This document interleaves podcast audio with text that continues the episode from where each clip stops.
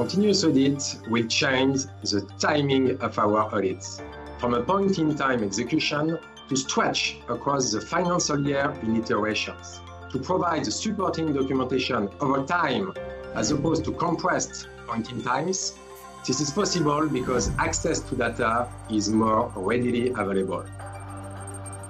KPMG is among the leaders working on this trend of continuous audit, helping our teams identify real-time potential errors, fraud and non-compliance, strengthening early detection and correction of potential issues, allowing us to capture weak signals earlier and tackle them quickly.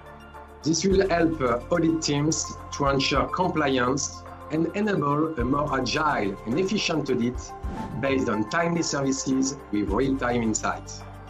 I feel this is a very exciting time for audit because this trend will also change the way auditors work with their clients in a co-design and much more collaborative approach because the ongoing nature of the audit process will require more regular communication and collaboration.